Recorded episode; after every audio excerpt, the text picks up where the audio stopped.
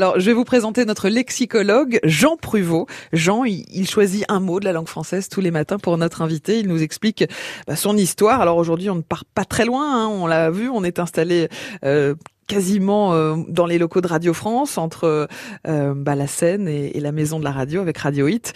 Jean, justement, euh, vous aviez envie d'évoquer le mot radio, dont, l'histoire n'est pas si facile que ça à, raconter. En effet, Corentine, alors et pour preuve, il suffit de poser deux questions simples. Hein. La première, le mot radio hmm est-il une abréviation? La réponse jaillit oui. Puis la seconde question, mais abréviation de quel mot? Ah. Et là, alors plus rien n'est simple, parce que la naissance du mot radio est multiple. C'est vrai. Commençons par l'origine euh, racine latine, radius, signifiant rayon, rayon de soleil qui traverse l'air, d'où le mot radieux. Hmm. Ensuite, il faut remonter à 1915, où est pour la première fois apparu radio, mais un radio, en tant qu'abréviation de radiotélégramme, comme on disait. J'ai reçu un radio. Hmm.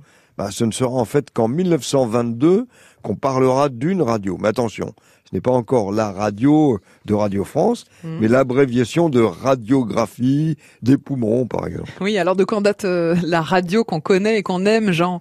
Il faut attendre 1926 pour euh, bénéficier d'une attestation écrite du mot radio en tant que radiodiffusion. Mais c'est dans les années 1920 que la radio en tant qu'abréviation isolée, prend son essor.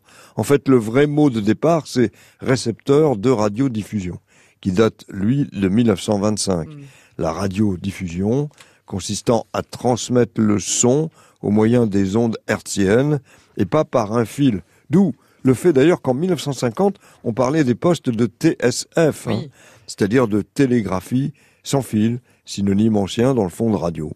Pour ma part, je suis de la génération des transistors, composants électroniques datant de 1960, avec un grand succès dans les années 1970.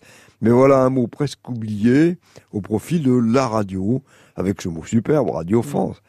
Mais quelle que soit la radio, sans des êtres humains joyeux, bien nourris, ben point de radio. voilà pourquoi il faut ajouter un autre mot à notre vocabulaire, à Radio France, Radio Hit, en jouant eh sur l'anglais to eat, manger, restaurant de très haute qualité qui s'est installé au cœur de Radio France, pour notre plus grand plaisir gastronomique. Et que vous pouvez aller euh, tester au 116 avenue du Président Kennedy dans le 16e arrondissement de Paris.